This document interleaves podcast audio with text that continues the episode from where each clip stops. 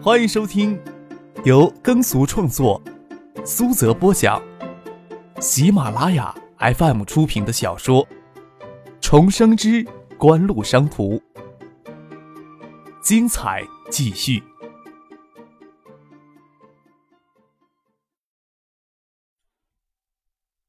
第六百三十一集。肖明进觉得嘴角有些苦涩，他还打算严文界更有把握以后将这件事情提出来，哪里想到王维军突然就捷足先登了，这一切都让他措手不及。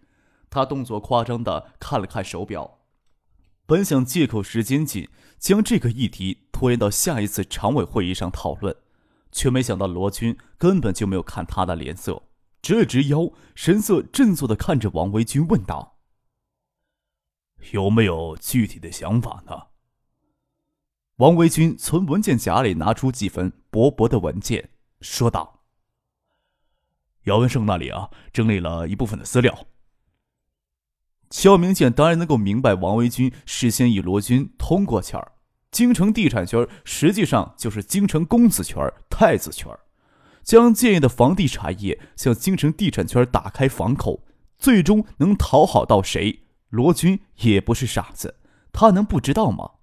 罗军有光辉的事迹，也有不错的背景，当然也不会拒绝更多对核心政治圈有影响的人物的好感。这件事情永远是谁先提出来，都能获得罗军的支持的。就算姚文胜的想法还很粗略，只要是提出来，常委会议上定个基调，具体的工作还是可以慢慢开展的。肖明建突然痛恨自己太犹豫不决了。王维军将材料递给了罗军，罗军随手翻看了一下，就让秘书长帮他将材料分发给在座的常委。侧过头来问肖明建：“还有些时间，咱们是不是临时讨论一下呢？”肖明建无法确定王维军这时机提这个是巧合，还是算准了时间的狙击。接过一份材料。强作镇定的看了罗军一眼，见他眼神有些不善，心里一惊，暗想：他知道严文界在京城的造势吗？说实话，就算严文界帮萧明剑在北京公子圈造势，也影响不到罗军的地位。但是萧明剑不声不吭的，罗军心里却是十分的不畅快。这至少说明萧明剑有取代自己的心思呀。或许肖明建本人此时根本就没有取代罗军的心思，但是他根本无法为自己去辩解。政治清查从来都不是温情脉脉的，罗军本来就对肖明建有很深的戒心，这下子裂痕又进一步的加深了。肖明建背脊发凉，这时候当然不能拒绝罗军的提议了，拒绝也没有用了。其他常委成员更不会反对，副书记、常务副市长胡宗庆事先也没有得到肖明建的通气儿，搞不清楚背后是怎么一个的状况，还颇为兴奋地问王维军：“姚文胜有没有过来呀？还是说劳烦你亲自给我们介绍一下情况呢？”华夏电子与日本 NEC 电子联合注资支持科王发展。CRT 彩电制造，张可视为科王垂死挣扎前抓住的救命稻草。谢建南却不这么认为。九七年，国内彩电制造业产值超过八百亿；九八年，亚洲经济摇摇欲坠，但是国内的彩电制造生产值有望突破千亿。核心彩电企业的盈利能力一直都非常不错。谢建南为了调整科王的产业结构。年初并购海州市三元电视机厂进行管理整顿，恢复不错的盈利。若是能在几项关键技术上获得 NEC 的支持，他相信盈利空间会更大。这也倒不能怨谢建南目光短浅，而是整个时代的局限性就像一团迷雾一样遮在眼前。国内绝大多数的企业管理者脑子里对市场竞争的理解。还只停留在不惜血本的降级竞争与铺天盖地的广告竞争，而且最为关键的，谢金南这时候还有其他的选择吗？金山电子园的工人正在流失，再拖延，新招募重新支付培训费就将损失一大笔的钱。拖到那时候，金山电子园可就真的没有救了。二十九号，谢剑南在海州迎来三井物产驻华总代表池佐秀藏，三井物产驻华总顾问大野行幸与日本 NEC 中国区总裁中村裕之。同时，还有华夏电子总裁室副经理周信东一行人参观了科王在海州锦湖工业区的制造基地。在科王工厂东边，就是锦湖更加广阔的工厂区，气派非凡。就算随行的日本官员看到那里，都在街头交耳的谈论。周信东想起前些天在北京的不愉快经历，心里就暗暗的发狠。那天夜里灰溜溜的从翠园离开以后。他还在暗暗的恼悔，有必要对那个家伙那么畏惧吗？真是丢光了脸面。联系的南方公司毕竟是华夏旗下的三级公司，肖任明整顿华夏的营销体系之后，在南方公司就捞不到多少的油水周信东挖空心思想挤进华夏电子总裁室担任副经理，实际上还是升了半级。二十六号去翠园。是副市长赵天的公子赵不成为了调他回北京而庆祝的，没想到遇上那个煞星。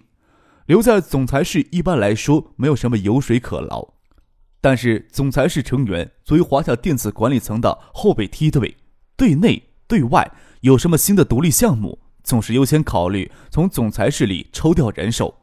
周信东便是瞅准了总裁室的机会，才想办法调进去的。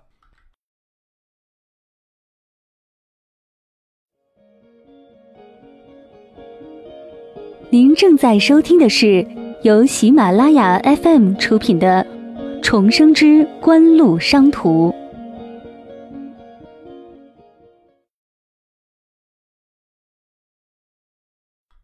谁都知道，现在的海州给锦湖一手遮天，无论是谢剑南，还是池佐秀藏，还是画下电子的葛建德，以及中线撮合人林雪，都不希望太早给张克那个家伙知道这次合作的事情。锦湖以及顾家以及易云飞的关系还没有露出水面。池佐秀藏参观科王一行，没有惊动海州势力，甚至都没有直接从北京乘飞机抵达海州，而是先抵达建业，再转车到海州的。第一天的参观很快就过去了。晚宴后，池佐秀藏、大野行幸、中村玉之没有参加接下来的安排活动，就直接回了宾馆。西城大酒店里是有日式的茶屋，他们三人将随行的秘书都摒弃掉，到茶室里进行密议。中村君，你对与科文的合作有何评价呀？NEC 若觉得困难，我可以去拜托夏普的松岛君。池所秀藏略知茶艺，盘腿随意的坐着，帮大爷行幸中村玉直进行沏茶。为什么要选择这家公司呢？中村玉之坐直身子，手掩着茶杯接茶。我觉得无论是 NEC 还是夏普，在中国呀，应该有更多的选择。这家企业当前的困境，很难让他们再获得地方政府的支持了。华夏电子参股呀，就让科王的企业性质有所变化，就可以理直气壮的要求地方政府给予贷款上的支援了。池佐秀藏说道。另外呀。华夏电子可以直接给科王提供信用担保，融资的问题不用太担心。至于政策上的支持，无论是这里的制造基地，还是咱们看中的金山工厂，都在特定的划出的工业区内，其应享受能享受的政策支持已经享受到了。事实上，咱们选择的合作方依旧是华夏电子呀。对终端产品的合资，我能够理解。但是为什么还要合资成立一系列的零部件工厂呢？中村玉之不解的问道。对三星啊，想凭借自身的产品打进中国市场的策略，我有不同的见解。选择与中资品牌合作，形成一个上游在日本，中下游在中国，从上游到中游到下游，我方持股比例逐渐降低的产业链集群，这样，咱们就能让日本的电子产品化整为零的渗透到中国的市场。还可以最大限制的将利润向咱们倾斜。如果所有的零部件都日本的工厂输送，对科网来说成本太高，会让他们急于摆脱我们的控制；而在中国的境内选择零部件供应商，让他们有限度的享受零部件工厂的利润，就能将他们绑在咱们的吊钩上。另外一方面，终端产品是中资品牌，就能削弱中国民众抵触情绪，加大市场的渗透力度。当然了，这只是针对中低端产品策略，咱们自己就可以专心攻克中国的中高端市场了。池佐秀藏说完了这番话，等待中村一之的回应。中村裕之他还是难以理解池佐秀藏为什么要选择科王。不过池佐秀藏渗透策略他是赞同的，思量了许久，才缓缓的点了点头，表示给池佐秀藏说服了，说道：“不管呀是未来等离子体还是液晶的天下，CRT 电视终究呀会跟不上时代。”我想，NEC 的总部也是认真的思考池佐君的提议的。谢剑南陪同周信东在海州青年路一家日式的俱乐部里喝酒，旁边依旧坐着两位脸蛋甜美的侍酒小姐。池佐秀藏等人的提前离场，使这边的安排也派不上用场。但是他不敢对周信东马虎，这种人你不能指望他帮上什么忙，但是也要提防他帮倒忙。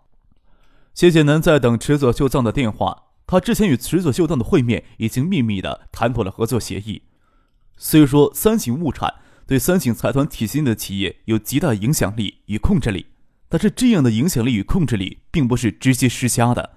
池佐秀藏说服 NEC 中国区总裁，才能使事情往前再推一步，进入实质性的操作阶段。谢剑南这时候也在犹豫，选择这么做到底正不正确？胁迫嘉信电子接受金山工厂蒙受巨额损失的事实，将金山工厂以低净值并入科网，然后接受华夏电子与 NEC 的联合注资，将嘉信电子的股份压缩到一个较小的比例，保证华夏电子与谢家为大股东。在零配件工厂的合资当中，则是嘉信电子给完全抛弃开。嘉信电子是利益牺牲者，对金山工厂造成的损失要进行大额的提记。对科王的持股比例也给压到一个很小的比例，在科王丧失了话语权，还无法参与烧零配件利益的分配。科王注资方案只要 NEC 接受了，谢剑南自然有手段让葛明信、葛恩俊父子接受，但是之前虚假的漫漫温情就不复存在了。谢剑南倒是非常的怀念与葛英军在海外一起度过的荒淫的留学生涯。比起友谊，眼下的生存更为重要。除此之外，谢铁男还有林雪共同约定压缩嘉信在景城地产上的权益。嘉信被压缩的权益，谢剑南与林雪都未曾享受过的薪资，都要拿去去填饱红信建设这头胃口奇好的巨鳄，以减少他们与红信建设交易时的损失。严文杰也是颇为大度。同意谢剑南、林雪先拿景城地产的股权到信通银行进行抵押贷款，以解燃眉之急。当然，这次融资附加的秘密条款是方便红星建设收购他们手里对景城地产的股权，这才是真正的商界。